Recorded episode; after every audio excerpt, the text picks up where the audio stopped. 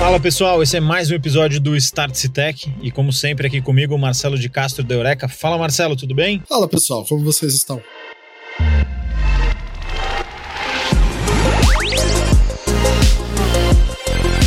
Start Tech.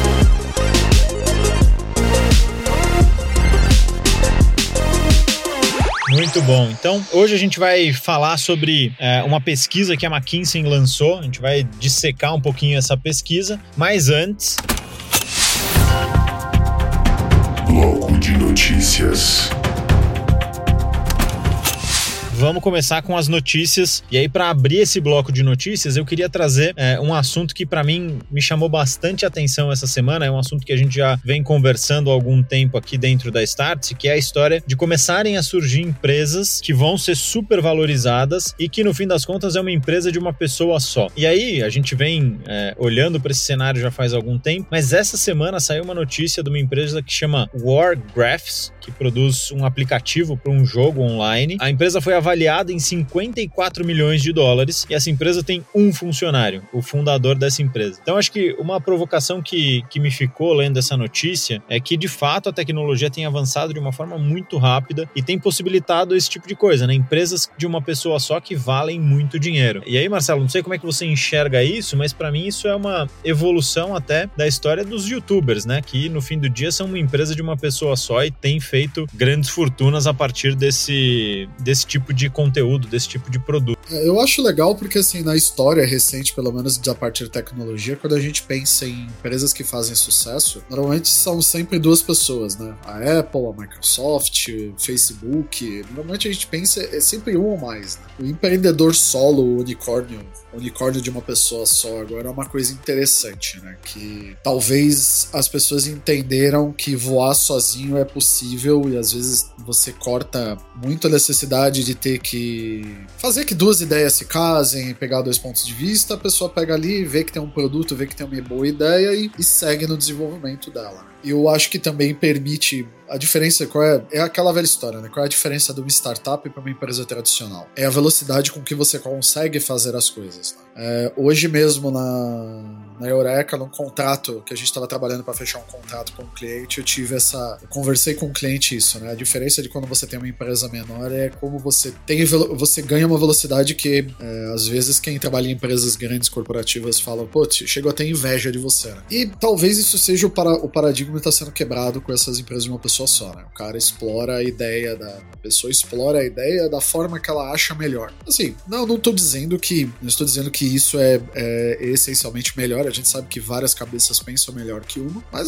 interessante assim, mais empre... eu vejo isso como mais oportunidade de empreendedorismo. É. Às vezes você não precisa buscar sócios, né, Gustavo? Sem dúvida. Eu acho que isso abre uma, uma oportunidade. Aí a tecnologia ela vem avançando muito rápido e nos dando essas possibilidades. Mas bem ou mal, uma organização de uma pessoa só, você perde perde essa questão da criatividade. Obviamente, várias pessoas pensando junto normalmente chegam em soluções melhores, mas por um outro lado, você ganha na questão de você não ter uma complexidade de gestão, né? Você não precisa construir uma cultura corporativa, você não precisa construir toda uma parte de gestão de pessoas, você não precisa construir um propósito. Então, você acaba tendo tudo isso personificado ali no naquele empreendedor. Então, eu acho que traz uma série de vantagens. É, não estou nem aqui avaliando se isso é bom ou ruim, não estou fazendo esse juízo de valor porque tem os dois lados, mas é, eu acho que é um, como a gente sempre fala aqui, é um sinal. Isso está acontecendo, isso não é algo do futuro, isso já é algo que existe. Então, essa empresa foi avaliada agora em 54 milhões, ela tem uma única pessoa. É, eu fiz o paralelo com os youtubers, né? Mas os youtubers, na, no fim do dia, também são uma empresa de uma pessoa só. Sim. Tem gente ganhando muito dinheiro é, com um canal de YouTube e é uma empresa de uma pessoa só. Então, eu acho que o que vale a pena ficar de olho é se, de fato, o mercado que você atua ele não pode ser quebrado, não pode vir uma empresa de uma pessoa só e te quebrar e te tirar do jogo do nada e com uma complexidade de gestão muito menor do que como você está posicionado hoje. Então eu acho que né, essa notícia me acendeu um alerta de, putz, eu acho que vale a pena a gente ficar de olho e entender quem são as empresas que estão entrando, porque pode aparecer uma empresa de uma pessoa só que te passa uma rasteira e aí você não sabe nem de onde a pancada veio. É, eu acredito que assim, é um movimento interessante, vamos, vamos ver como ele se desdobra, porque toda empresa essa empresa de uma pessoa só, ela vai se relacionar com outras empresas durante sua vida, por exemplo, para ela fazer uma parceria, né? Se ela, não, se ela é B2B por, por definição, por nascença, né? Porque, cara, eu imagino qualquer pessoa de, de compliance do jurídico de uma empresa levantando assim, pô, legal, ele é uma pessoa, é uma pessoa, é uma empresa de uma pessoa só. E a continuidade desse negócio? E se amanhã ele decidir que ele não quer fazer mais? E se ele ficar doente? Como nós nos cobrimos disso, né? Esse é o problema, né? Beleza da o que o Gustavo falou, você não precisa criar uma cultura corporativa, você não precisa pensar em recursos, você não precisa e você ganha uma velocidade muito rápida de decisão e de pivotar a solução. Por outro lado, se você ficou doente, sua empresa parou, né? Então, assim, talvez para negócios muito específicos, talvez para aplicações a ramos muito específicos, isso seja uma verdade. Eu não acredito que isso seja uma solução para todos os tipos de indústrias. Mas, gente, é sinal, vale prestar atenção, fica alerta para o futuro. É, eu acho que então fica aí a avaliação de que isso já está acontecendo e de que de fato vale a pena ficar de olho. E aí eu queria trazer um segundo ponto que ficou, que saiu essa semana, que acho que esse me bugou a cabeça, que a Microsoft lançou um artigo que ela falou que treinou uma inteligência artificial com outra inteligência artificial. E aí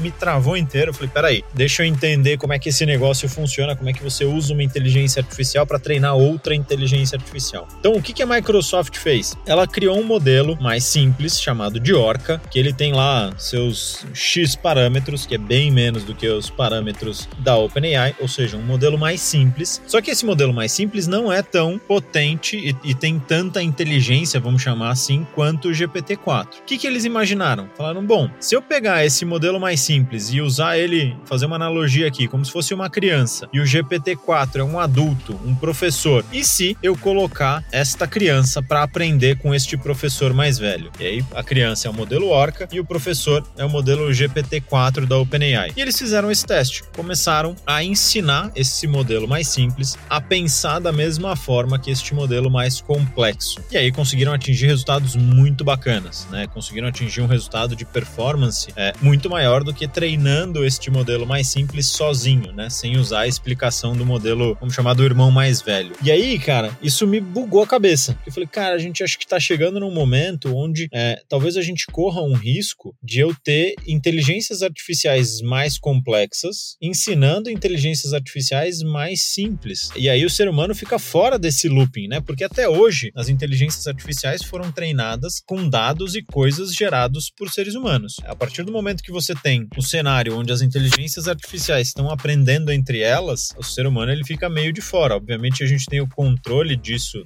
no modelo que está hoje, mas me dá um sinal meio estranho, assim, de não sei nem muito bem como sentir isso e o que esperar, mas meio maluco, né? Meio confuso essa história, Marcelo. Eu já imaginava que isso fosse acabar acontecendo, porque chega numa hora que você percebe que a máquina é mais eficiente que o humano até para criar a própria máquina. Por quê? Aí vocês podem dizer dizer, ah, você tá sendo profeta do apocalipse, porque não, na verdade não é isso, gente. Assim, teve um episódio que a gente fala sobre por que, que as, a, as máquinas são melhores que as pessoas. É, não é que elas são melhores, é que elas são criadas com uma, uma tarefa específica e elas são boas naquela tarefa específica. Né? Uh, uma IA ensinar a outra é uma questão de tempo acabar acontecendo. O que eu vejo é que talvez a gente tenha no futuro modelos micro de é, modelos micro de IA muito específicos específicas para resolver um tipo de problema, por exemplo, eu acho os autocorretores do de celular horríveis, né? Quando você tá digitando ali, às vezes ele pega, você escreve trabalho errado, ele troca para rebanho, por exemplo, isso acontece no, no iPhone direto. Pô, mas não vamos criar uma inteligência artificial para fazer isso, é caro, complexo. Então, com uma dessa aí você faz. Você pode pegar uma inteligência artificial muito mais poderosa e maior e criar uma menor que seja específica para corrigir língua portuguesa. Muito, tarefas muito, muito, muito específicas. E pro futuro, eu acho que vai acabar acontecendo isso geral, né? As mais potentes vão criar menores para fazer funções uh, cada vez mais. Por exemplo, a Tesla tem a, a, inteligência artificial dela que dirige. O desenvolvimento dela é baseado na, no input, você tem um humano treinando. Quando você conseguir que as mais potentes treinem ela, você vai ter uma IA extremamente especializada, treinado muito mais rápido por uma IA mais potente. Eu ainda, ainda acredito acredito que não estamos naquele ponto onde humanos serão facilmente substituído por, substituídos por máquinas, mas assim, eu aguardaria uma geração de IAs criadas para resolver todo tipo de problema que hoje em dia ainda é feito com base de algoritmos programados para aquela função. Como eu dei no exemplo, um corretor. O corretor ele segue um algoritmo de proximidade para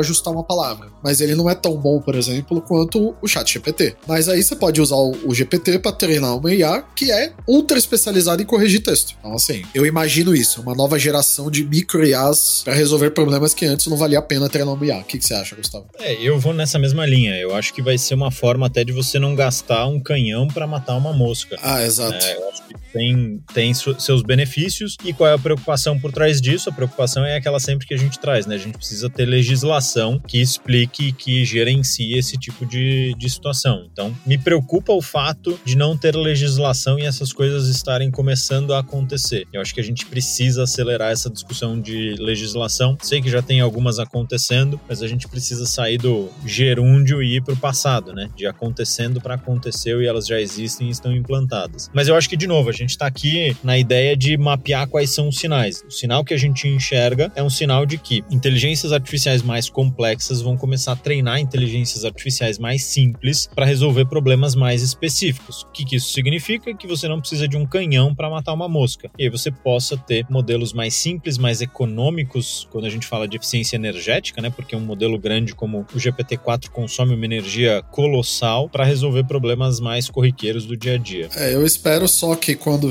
é, vier uma legislação, a gente acabe não tendo coisas como. Até no último episódio eu usei o lance da clonagem, né? Acontece. Sabe que clonagem é um problema ético totalmente diferente, né? Mas é, eu espero que o mundo não, não aplique coisas como proibir. Proibir, limitar, porque o que acontece? A gente vai ter países onde isso não é proibido, que o desenvolvimento vai começar por lá, aí você vai ter aplicações de IA migrando desses países para onde não é proibido. É assim, é, não é legal. Eu acho que tem que ter uma. Você tem que ter uma. Ah, vou bater de novo na tecla aqui. A, a, a indústria tem que se autorregular para que seja melhor. Não, não, não convoquem os governos para fazer isso. Exatamente. Então acho que é uma responsabilidade de todos nós, como a gente já vem falando, de puxar essa discussão de ética e regulação.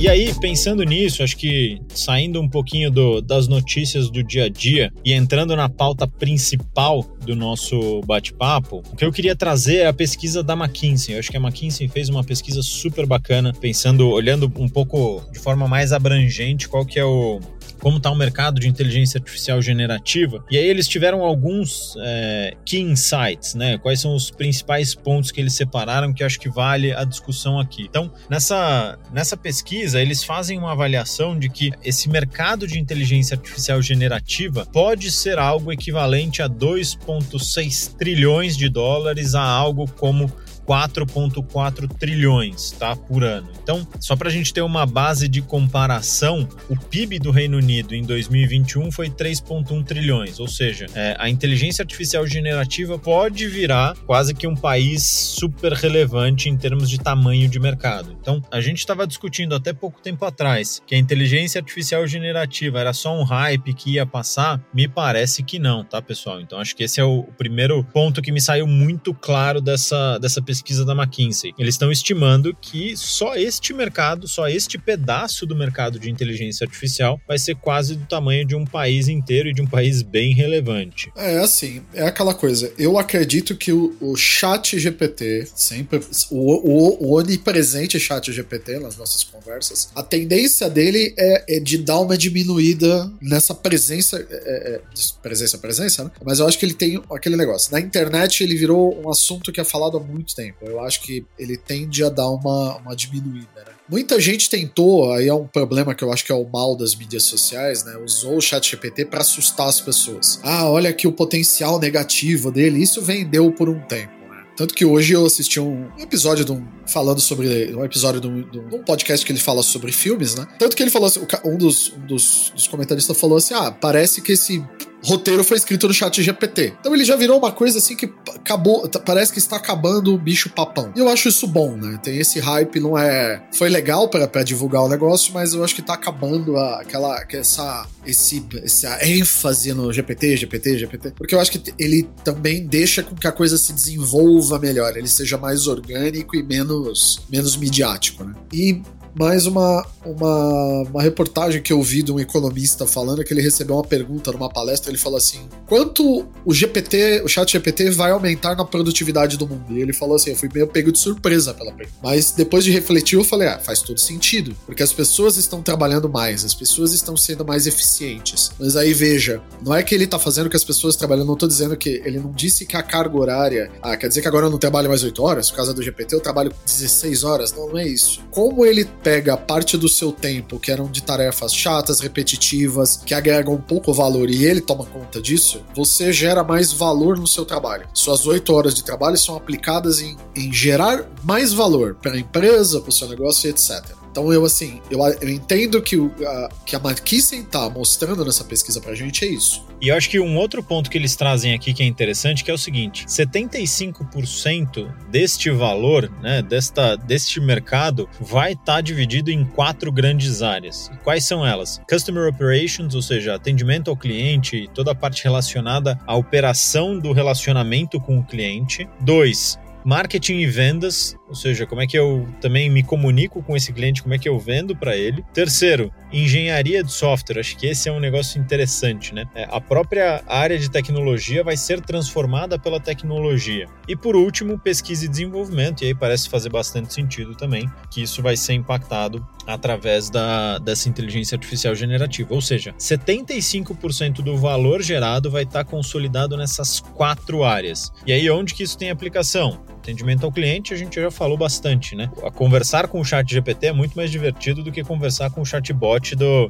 da tua empresa de telecom no, no WhatsApp, né? Não funciona. Então, isso já vai trazer um atendimento muito mais bacana. Para atendimento do cliente também, classificar sentimento. O cliente te manda uma mensagem, te manda uma reclamação ou um elogio e você classificar isso de forma correta. Acho que essa é outra aplicação importante. Para marketing e vendas, aí acho que tem um monte de aplicação, a gente também já falou aqui, então, desde gerar campanha até analisar e gerar é, texto para campanha, enfim, uma série de outras coisas. Tecnologia também, a gente já falou que o trabalho do desenvolvedor de software ele vai mudar um pouco, né? Ele vai deixar de ser o cara que tem que ficar ali só batendo código, vai ser uma pessoa que tem que entender cada vez mais de negócio, entender do produto que está construindo, para daí sim dar os comandos certos para que a inteligência artificial ajude a gerar o código. E pesquisa e desenvolvimento, aí acho que tem um monte de, de ideias nesse caminho, mas muito na parte de exploração, de como é que você busca novas hipóteses, como é que você analisa as hipóteses atuais. Acho que tem é, aplicação em todas as áreas. Mas é interessante, né, Marcelo, que quase todo o valor disso vai estar tá concentrado em quatro grandes áreas. Então acho que isso também é um sinal importante para quem está no mercado. É, vou dizer que assim, faz sentido, antes mesmo de ler a, a pesquisa da McKinsey, já fazer sentido para mim, porque assim, na Eureka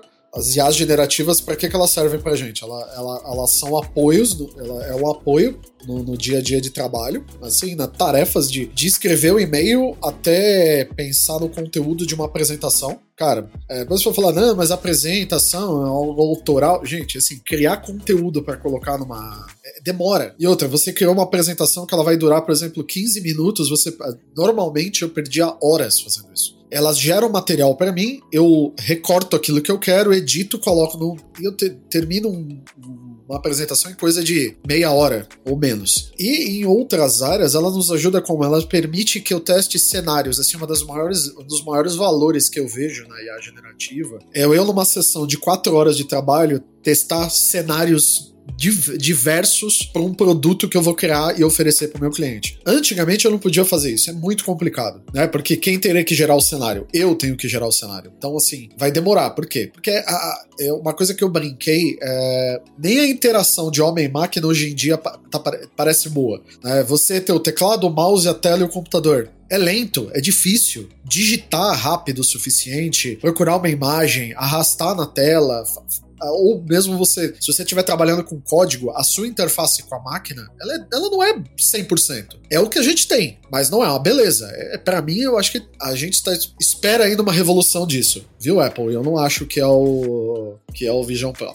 Não podia deixar de lado, né? Não, não posso. Esse daí, assim, eu posso um dia queimar a língua, eu posso falar para todo mundo que tá ouvindo, um dia eu posso queimar a língua, e se eu queimar, que o negócio foi o maior sucesso da história, eu volto, eu venho aqui e me retrato. Mas assim, no meu dia a dia, cara, as IA generativas fazem mais rápido que eu entrando dados da máquina. Não tem, não tem como bater isso. E aí você me dá. Por quê? Porque eu jogo só o intelectual em cima. Acabou. Já valeu. Para mim ajuda. Isso que a McKinsey falou, eu sinto no dia a dia. Então me mostra que, cara, verdade, eles têm razão. Esse é o caminho. Tá certo. É isso mesmo. É, e aí eu já quero puxar para outro ponto que é importante, que eles também mencionam aqui na pesquisa, que de 60% a 70% do trabalho hoje das atividades hoje que a gente faz vão ser automatizadas com inteligência artificial, né? Eles fazem. Ah, não tenho dúvida. É, dizendo que a anatomia do trabalho vai mudar, porque de fato não quer dizer que você vai ser substituído, mas muito provavelmente a forma como você trabalha vai ser diferente e a partir daí você vai precisar se adaptar a isso. É, eu sempre brinco, eu faço uma analogia de que o, o chat GPT é aquele estagiário sênior, né? Que ele te ajuda ali no dia a dia das atividades, mas acho que expandindo um pouco isso e saindo só do chat GPT, né? Indo para inteligência artificial generativa como um todo, essa questão da transformação do modelo de trabalho parece algo novo, mas na verdade é o que a gente vem vivendo ao longo dos tempos, né? Tem até um, um vídeo bacana que mostra a evolução da mesa de trabalho dos anos 70 até os anos 2010, 2015. É muito bacana como é que isso vai se transformando. Para quem não viu, vale assistir esse vídeo, deve ter no YouTube mas a forma como a gente trabalha já vem se alterando ao longo do tempo. É que agora ela, vai, ela se altera de uma forma mais drástica e mais rápida. É, mas esse medo de que, putz, eu vou ser substituído, as coisas vão mudar, na verdade isso já é a nossa rotina. Então acaba passando meio que despercebido quando a gente está no dia a dia. Óbvio que à primeira vista sempre assusta, mas acho que o ponto importante é, vai transformar a forma como a gente trabalha. É o que o Marcelo Ó, falou. Case real, né? Case real da Eureka no ano passado, para pegar em cima do que o Gustavo tá falando. Nós fizemos uma consultoria numa empresa onde existiam três áreas com mais de com quase 30 pessoas em cada, na mesma empresa, tá, gente? Eram três departamentos de pessoas, é, três departamentos redundantes, onde as pessoas batiam dados de umas com as outras. Assim, eu não estou brincando, não estou é, Nós vimos isso acontecer. A, o dado era gerado por uma área externa e você tinha três andares de, de seres humanos usando o Excel para fazer batimento de dados. Você tinha o batimento 1, o batimento do batimento e o batimento do batimento. Você assim, quer me? Vamos falar de ineficiência? Eu acho que tá, eu, eu, eu já vi coisa ruim no meio corporativo, assim, de ineficiência, mas essa daí entrou pro meu. tá no meu top 3. Então, assim, eu vejo no caso do. Ah, por que que fazem isso? Ah, não, porque veja bem, desenvolver um sistema é muito complicado. Ok, com o Copilot da Microsoft integrado no Excel, e eu espero que seja essa uma das coisas que ele traga para nós, acabou. O dado não precisa de. Talvez você passe, você gere o dado e use suas planilhas, planilhas Excel usando o Copilot para conferir isso. Só que você não precisa de três andares de pessoas fazendo isso. Aí você tá falando assim, mas o que, que você sugere? Que essas pessoas sejam desligadas? Não. Você pode pegar três andares de pessoas, né? Três, três departamentos inteiros e colocar para fazer coisas que gerem valor para sua empresa. Porque, né, quando a gente pensa no ágil, você pensa no ágil lá que vem do Toyotismo, ele diz aquele negócio sobre o que agrega valor ao cliente, né? Se o seu cliente fosse, ele conseguisse olhar a sua empresa de cima e tirar a tampa dele, tirar a tampa do, da tua empresa e olhar, ah, essa atividade aqui eu acho que gera valor, eu, eu pagaria por isso. Ah lá, aquela atividade ali, eu acho que não gera valor, eu não pagaria por isso. Três andares de, de seres humanos batendo dados um do outro, se o cliente pudesse ver isso, ele vai falar, desculpa, eu não quero pagar mais caro no teu produto por isso. Então, assim, né, eu acho que é uma racionalização do trabalho. E a gente bate, quantas vezes a gente já falou nisso, né, Gustavo? Se, se você está notando que uma IA pode fazer o seu trabalho, então provavelmente ela pode. Então, né, busque já uma melhoria, né? E aí casa também com outro ponto que é importante que eles ressaltam aqui, que é o seguinte: falei que a forma como a gente trabalha vai se alterar. E aí, o que eles estimam é que é, ali entre 2030 e 2060, metade das atividades que a gente faz hoje no nosso dia a dia de trabalho vão ser automatizadas. Ou seja, num período aí de 30 anos, metade do que a gente faz hoje vai ser feito de forma automática por uma máquina. Eles dizem que esse ponto intermediário é 2045 ali, que é uma década antes do que eles tinham estimado em pesquisas anteriores. Ou seja, quais são os, os pontos importantes desse insight que eles trazem? Primeiro, que a velocidade de automação está aumentando, ou seja, nas pesquisas anteriores, eles achavam que isso ia acontecer lá para 2055. Agora eles estão chutando que vai acontecer para 2045 ponto médio e que metade do que a gente faz hoje vai deixar, a gente vai deixar de fazer porque as máquinas vão fazer por nós. Logo, qual que é o papel do profissional de agora, né? O que, que você precisa fazer agora para se preparar para esse futuro que está chegando? Você precisa aprender a usar essas ferramentas. Você não pode ficar esperando que é, alguma coisa vá acontecer. Então, o que a gente fala sempre aqui é a inteligência artificial, ela pode ser o seu maior aliado e ela pode ser o teu seguro contra a obsolescência. Saber usar essa ferramenta nova pode te ajudar é, a se posicionar de uma forma diferente nesse mercado que está por vir, porque o futuro ele não vai deixar de acontecer. As coisas estão acontecendo. Se você ficar parado, você vai tomar pancada. Então, por que não aprender mais sobre o assunto? Por que não se aprofundar nisso e se preparar para esse futuro que está chegando? Porque na verdade, assim, o dia a dia já se transformou, né? É, eu acredito, Gustavo, que assim, né, a tecnologia ela tem aquele crescimento normalmente exponencial, né, a coisa. Não estou aqui querendo dizer que a McKinsey está errada, né? Mas o que acontece, eu acredito que vai ser até antes. Eles estão falando em 2045, eu tô achando que a coisa vai acabar acontecendo até mais rápido, porque vai se começar a ver a va o valor de usar isso e talvez o um movimento para uma automação mais pesada ganhe mais tração mais rápido, porque do jeito que a guerra, a, a guerra entre as empresas para quem tem relevância, para ser mais eficiente, para ser mais ecológico, para ser mais. tá ficando cada vez maior, né? E aí, que a gente falou, o Gustavo falou pela perspectiva do, do colaborador, para os líderes e empreendedores que nos ouvem, é importante vocês terem isso em mente, porque assim, se você notar Todo mundo falava muito sobre a transformação digital, né? Eu lembro ali, meados entre 2016 e 2018, nossa, era tudo transformação digital. Eu conversei muito isso com o Gustavo, que a transformação digital era, era aquela coisa, né? Não era você mudar a forma que a tecnologia trabalha na sua empresa para ela ser melhor, mais rápida, mais efetiva e mais barata. Não, era pegar o sistema velho e trocar por um sistema novo que faz a mesma coisa.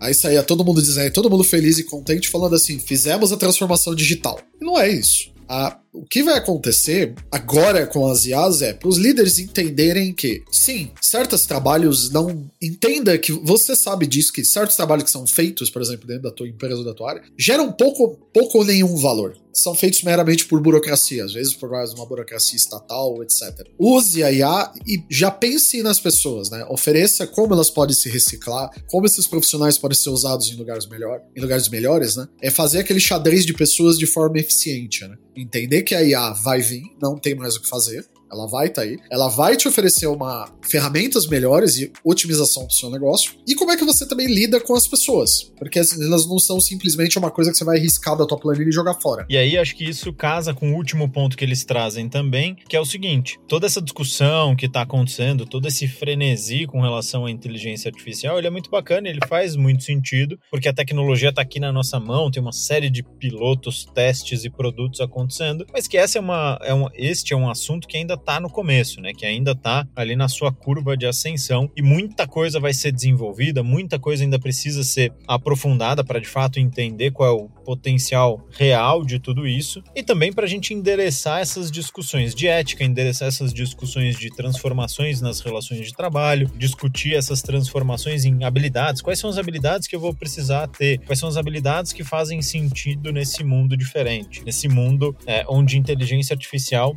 já não é só um acessório e é algo que está ali no nosso dia a dia permeando tudo que a gente faz. Então, é, apesar de todo esse boom, apesar de todo esse hype, acho que tem uma, uma visão um pouco mais sóbria de que de fato isso ainda está no seu estágio inicial de aprendizado, de evolução, de maturidade, para a gente descobrir. Qual que é o lado bom disso? Quem está no começo normalmente consegue aprender e consegue aproveitar muito disso. Se você chega um pouco mais atrasado, muito provavelmente você vai chegar onde tem gente que já está mais avançado, já experimentou coisas diferentes, já aprendeu coisas e está extraindo mais valor. Então, o que a gente sempre fala é: entrar no começo é importante para você aprender mais rápido, porque quando você chegar no fim da jornada ou no meio do caminho, muito provavelmente você já vai estar tá bem mais na frente do que quem está entrando é, a hora que o assunto de fato já está mais maduro. Então, o relatório da McKinsey traz um pouco dessa sobriedade na visão de que é muito legal, faz sentido, mas é importante a gente olhar que ainda está muito no começo. É aquela coisa, gente. O negócio que eu falei é verdade. A tecnologia ela escala numa velocidade inacreditável. Então, assim, uma vez eu vi uma palestra dizendo que a tecnologia às vezes ela parece aquele efeito de enchente, né? Que as pessoas veem aquela placa que fala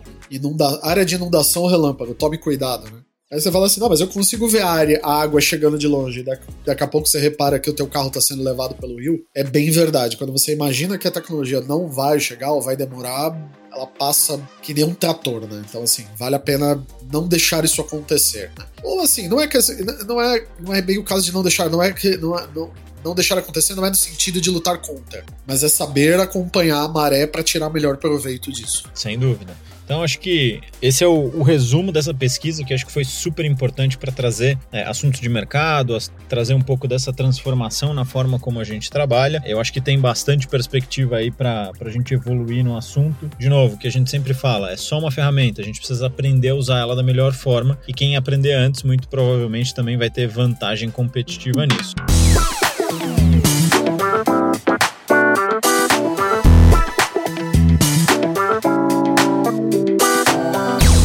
Gente encerra por aqui mais um episódio. Espero que vocês tenham gostado. Segue no canal onde você está escutando a gente, seja YouTube ou outro agregador, para você receber as notificações dos novos episódios que saem todas as terças-feiras às 5 da tarde. E a gente fica por aqui. Até uma próxima. Um abraço.